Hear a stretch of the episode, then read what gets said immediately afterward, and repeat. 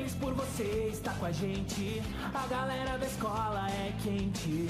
De volta à classe, nós vamos ter que superar desafios mais uma vez. Você vai me ajudar se a parada é difícil. Vamos encarar! Agora é hora, porque o jogo já começou. Agora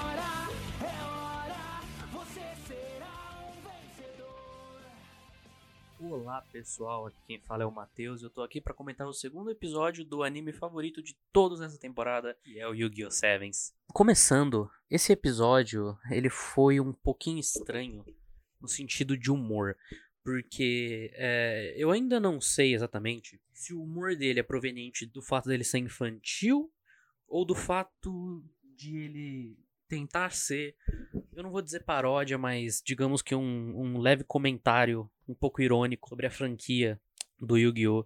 em geral. É, porque teve vários momentos onde, por exemplo, o Rook, eu lembrei o nome dele agora, ele foi um personagem importante nesse episódio, memorizei o nome dele em que o Rook, por exemplo, ele começa aqueles discursos sobre como ele tem um demônio dentro dele e tal, que é uma coisa muito recorrente no Yu-Gi-Oh! Se não é um demônio, como é, por exemplo, o caso do Jaden, do próprio Yugi, do Astra, é algum parceiro ou algo do tipo. O único que não tinha, se eu não me engano, era mesmo o Yuya, do Arc 5, e, e ele ainda tinha, tipo, outras três pessoas dentro dele. Então, enfim.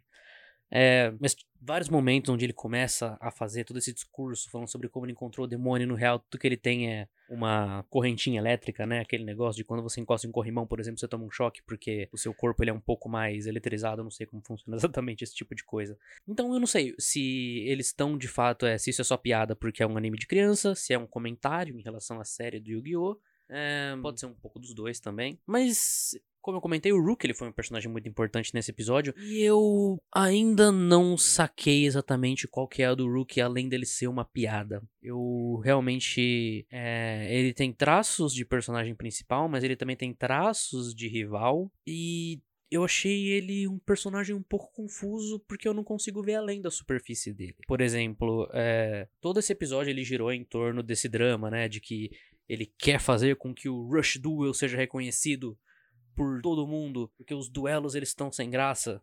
E o Rush Duel é muito mais emocionante. E aí a gente tem, por exemplo, cenas como a sequência de sonho dele com o. É, eu esqueci o nome. O Yuga. Yuga? Creio eu que seja Yuga o nome do protagonista. O nome do protagonista eu já esqueci. É, cenas como Yuga, lá, né? Trabalhando no escritório da Korra, que aparentemente é a empresa que domina os card games, logo domina o mundo nesse anime. De qualquer forma, é, eu acho. Primeiro, o drama desse episódio é um pouco estranho, um pouco. Parece que não, não faz muito sentido para mim, porque ele quer espalhar o Rush Duel pelo mundo, mas ele não quer que o Yuga fale, porque senão eles vão perder, não sei, tipo, tirar o cadastro deles de duelista. E aí ele fica meio puto quando o Yuga começa a falar do Rush Duel pra todo mundo e todo mundo começa a saber do Rush Duel, que era o que ele queria, mas ele não queria também. E no final, quando transmitem na internet, eles ficam muito famosos. É, ele também fica meio puto, porque agora todo mundo sabe do Rush Duel, que é o que ele queria no começo. Eu não consigo entender qual foi o drama desse episódio nesse sentido. É, e de qualquer forma também, mesmo que eles perdessem, se o drama fosse nós vamos perder o cadastro, não é uma situação igual o Vrains, por exemplo, que ninguém tem deck, só o Yusaku e o Soulburner, né? É uma situação onde o deck deles é digital e eles dependem do login deles no Vrains para duelar. Eles têm as cartas normais. E nos outros Yu-Gi-Oh! mesmo, eles duelavam sem discos de duelo de vez em quando. Então por que que ele tá tão com tanto medo de perder o disco? Enfim. Uh, bom, o duelo principal desse episódio foi é, bem sem graça novamente. Porque o Rush Duel, ele realmente, eu não consigo sentir é, urgência. Eu não consigo sentir tensão no Rush Duel. Sabendo que praticamente não existe é, risco. Eu não. É, por exemplo, a base de praticamente um duelo padrão de Yu-Gi-Oh! Isso eu digo um duelo é, protagonista contra vilão. É, tem alguma coisa importante em jogo. O protagonista começa o duelo, geralmente perdendo. Ele vai chegar ao limite e quando parece que tudo tá perdido, ele vai puxar uma carta que vai fazer com que ele ganhe. É isso que prende. Isso é uma fórmula muito barata e é uma fórmula muito repetitiva, mas é isso que prende. Porque de certa forma a gente tá investido naquilo, sabe? A gente quer ver como ele vai virar a situação. Nesse episódio, por exemplo, o, o Yuga ele saca quatro de uma vez. Igual no episódio anterior, sabe? Então, não me. Esses duelos eles não me transmitem emoção. Eles tratam como se fosse tipo, meu Deus, ele começa bom logo do início. Sim, ele começa bom logo do início, isso é sem graça. É muito chato. Sem contar que também é, são estratégias muito básicas. Isso eu tô falando mais do lado de alguém que já jogou vários jogos de Yu-Gi-Oh! e que acompanha né, canais competitivos e tudo mais. Eu não consigo jogar competitivo de forma alguma, eu não entendo metade do que tá acontecendo. Mas da metade que eu entendo que tá acontecendo, por exemplo, eu já consigo ver que são estratégias muito básicas e muito fracas, sabe? É basicamente, ah, invoquei meu monstro, uh, agora eu aumentei o ataque dele, vou te atacar. Isso eu acho triste, por exemplo, porque no, o Vrains ele era tudo menos básico os duelos dele. Os duelos dele, primeiro, tinham peso, mesmo os Link Duels, e segundo, que eles eram bem planejados. Claro que tinha, né, os os bullshits e o protagonismo, e, ele, e o Saco ia lá e pegava a carta na tempestade de dado, tudo, tudo mais, mas eu só acho sem graça. É... Achei até ok o Yuga perder, apesar de que isso não é nada novo, o Yuya também perdia no começo do Arc 5. Esse anime ele tá me dando muito uma vibe Arc 5, apesar de o Arc 5 ele ser bem melhor, por exemplo, animado, e eu achar o Yuya um personagem mais interessante no começo do Arc 5 também. O episódio do Yu-Gi-Oh! Sevens ele tava triste em questão de produção.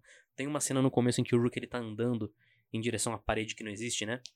Que ele tá. A câmera tá pegando ele de braço e tá mostrando só ele mexendo os braços. E tipo, o corpo dele tá parado. Só os braços estão mexendo e a cara dele tá parada também. Horrível, horrível. E eu vou dizer que eu ri em alguns momentos. Eu ri, por exemplo, no momento em que o Rook vai contar como ele conseguiu o poder dele. Ele fala: Eu encontrei um demônio, eu tipo, consegui cidade. E aí eu fui num bar dos adultos eu comecei a duelar, duelar, duelar. E conforme eu ia duelando, eu ficava mais forte. Basicamente, você ficou melhor praticando. E no final, espero do fundo do meu coração que o Yu-Gi-Oh! Sevens não leve esse suposto vilão a sério. Eu acho que ele não vai, porque a última cena foi muito quando tá todo mundo ligando e ele basicamente tá fazendo a risada de vilão dele pra uma menina de 4 anos de idade ligando e falando: Putz, Rush Duel é da hora, né? Ele.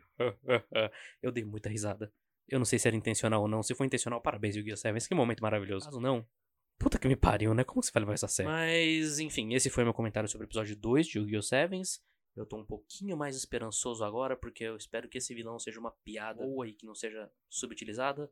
Se ele for sério, eu ainda tenho uma razão para continuar vendo, porque eu quero ver como eles vão tentar fazer esse cara ser sério. E tem uma empresa, um dos personagens tem uma máscara que é um G, um visor que é um G. Não tem como você tentar tornar isso legal. Mas, enfim, é, eu não sei se alguém tá ouvindo esse negócio, mas tudo bem.